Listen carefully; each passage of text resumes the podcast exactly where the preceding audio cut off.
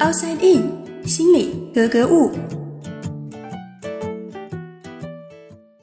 欢迎来到 Outside In，我是冰峰。之前的节目里呢，我们说到了一些恐惧、焦虑的行为表现，也谈到了如何去克服。而在心理治疗当中呢，我们也有一种叫做行为疗法，经常也是会被用到来治疗或者说缓解这样的一些表现。那行为疗法到底是什么意思呢？它的背后又是什么样的原理？我们首先还是来听听国家心理咨询师职业培训专家讲师张华老师是怎么说的。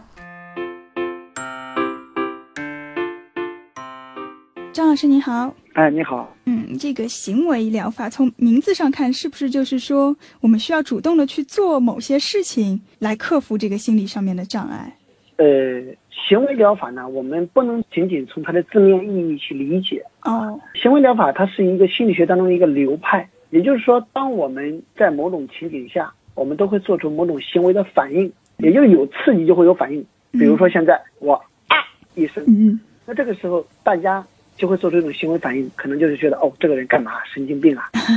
或者说这个时候挂着耳机就会把耳机摘下来，有一个回避躲避的动作，也就是某种刺激下你会产生一种反应。那这就是行为主义要研究的，到底这个刺激和这个反应之间会有什么样一个关联呢？什么样的刺激会产生什么样的反应？所以行为主义心理学就认为，很多的行为都是通过这种环境在环境当中相互作用而得到的。比如说，你通过环境的学习，你学习到了很多好习惯，那这样一种行为，它就是在这种环境当中不断的通过学习获得的。那好，既然好习惯、好行为可以通过学习获得，那么我们可不可以理解为很多人的坏习惯也是学来的？那既然坏习惯可以学来，那我们通过再学习或者再进行训练，是不可以就把这种坏习惯、坏行为得以纠正？这也就是行为主义治疗它的一个原理所在。那它具体怎么治呢？这个治呢，首先基于心理学的一些理论啊，你的行为怎么获得的呢？心理上有很多种说法，比如有一种说法是说，那是经过条件反射反射下来的。比方说，现在社会当中很多人呀，交往恐惧啊，社交恐惧，比如说在公开场所下，你讲话就脸红。那行为主义的解释是说，那你为什么会脸红呢？是因为曾经可能你在某种公开场所下一些讲话的时候，你受到了什么外在的一些事件的影响，让你产生一种强烈的羞怯感。所以就使得你这种强烈的羞怯感与当时那个公开场所的这种环境建立了一个联系，那所以下一次你一见到这种公开场所，你就很容易反射出这种脸红的反应。嗯，那这是一种，如果是基于这样一个原理，那我们怎么克服呢？那么这就有很多办法了。比方说，你脸红是因为你紧张，那我可不可以让你再训练一下，在公开场所下，你不是习惯性的去紧张，而是可以习惯性的放松呢？所以行为主义就做了很多放松的治疗的方式，比如说让你学会放松训练。每当你感觉紧张的时候，或者每当你在公开场所出现的时候，就让你用一种放松的方式来去对抗或者来去取代这种紧张。我们会教你做深呼吸训练，或者通过这种肌肉的放松的训练。那第二种也可以用一种满贯，也就是冲击疗法。比方说你一在公开场所下你演讲你脸红，那你最脸红的程度在哪里呢？就是最让你感觉紧张这样一个环境是什么样的环境呢？好，找到这样一个环境，如果通过这样一种放松的方式，让你在这种最害怕的环境下、最紧张的环境下，你都能克服，那会不会当回到一个弱一点的环境，你就更容易克服呢？比方说，一个人看到小猫小狗紧张害怕，我不但让你看到小猫小狗，我让你看到的是一个大狼狗，啊。而且不但看到大狼狗，还让你在不受伤害的情况下，让你去摸它，让你跟它互动，结果你都不怕了，你还会怕小猫小狗吗？嗯，可是如果本身就怕小猫小狗，肯定会怕去摸它呀。对，所以这需要在专业人员的指导下，你不能回避，因为你每一次回避可能会更加加重你的问题。当然呢，有些人的坏毛病啊，也是在这刚才我们所说这种条件反射这种作用下形成的。比如说小孩为什么有时候容易说谎，因为他每一次说谎。他都可以逃避掉惩罚，那未来我们治疗他，我们怎么办？他每次说谎的时候，我们采取一种厌恶的疗法，比如说你用某种方式去惩罚他，嗯，哎，他感觉到的是不是说我说谎了，我逃避掉惩罚，体验到这种愉悦感，而是说我每次说谎，我都会得到一种惩罚，得到一种负性的东西，那这个时候可能就是一种厌恶的方式，达到了一种治疗。嗯，哎，这种方式是不是也可以用来治疗，比如说成瘾的一些问题？对呀，比如说像一些酒精成瘾呀、药物成瘾呀等等是可以的。但是呢，我们心理学上我们之前也探讨，就是不太建议第一时间就选择这样一种厌恶的方式。我们更多还是希望以一种正向强化的方式，不是你今天做不到我惩罚你，而是你做到了我的要求我奖励你。这样一来更容易塑造很多人的一种好的习惯。嗯，这个厌恶疗法是有什么弊端吗？它容易在治疗好你一些问题之后，可能让你在产生新的造成一些心理上的伤害，啊，产生一些新的问题。嗯，那我们自己是不是可以用这种呃某些行为疗法来进行自我治疗？呃，也是可以的。比方说，你有一个拖沓的坏习惯，那我为了让我减少拖沓的坏习惯，我给自己必须做一个要求：遇到事情我必须要按时完成。但是每当我按时完成了，我要给自己我一些奖励。比方我特别喜欢吃巧克力，那我买很多巧克力，我就放在这里，但是我不吃。我每当我做到了我想做的事情，我就奖励自己一颗。那这本身就是一个最简单的应用。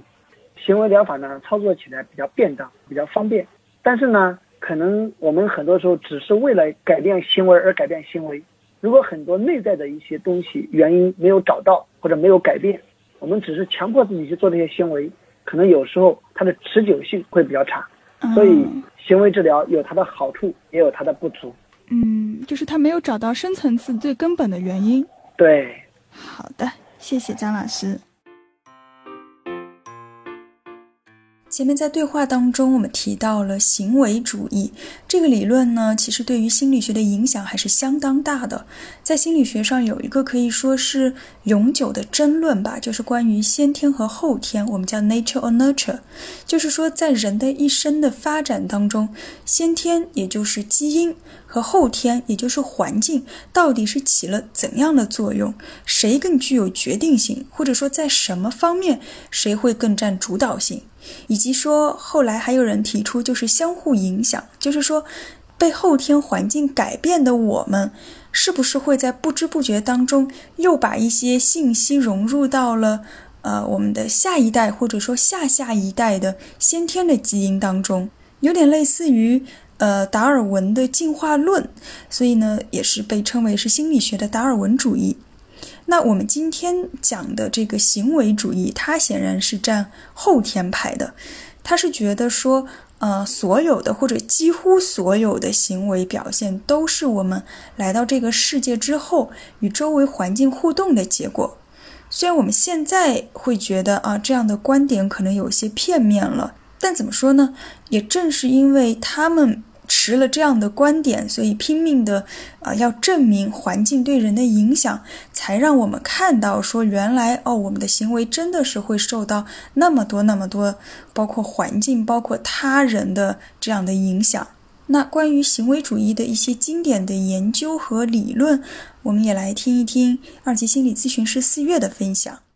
那说到行为疗法，就要提到三个人。第一个大家肯定都知道，叫巴甫洛夫。巴甫洛夫做了一个相当著名的实验，他利用狗吃东西之前会流口水的现象，在每次喂食前都摇铃。连续试了几次以后，他试了一次摇铃，但是不喂食，发现狗虽然没有东西可以吃，也照样会流口水，从而得出了他的经典条件反射理论，用来解释行为的建立、改变和消退。第二个人是美国行为学家斯金纳。他提出了操作性条件反射理论，强调奖励性或者惩罚性的强化对行为有塑造作用。第三个人叫做班杜拉，他是社会学习理论的代表人物。他也认为人的行为是后天习得的，但是并非一定要以直接强化为动因，而是以一定的榜样作为观察和模仿的对象。行为治疗的理论将人的行为归为后天学习而来的。那我们从中得到的启发就是，当一个人处于良好的环境，经过适当的学习，就可能形成正常的、健康的行为；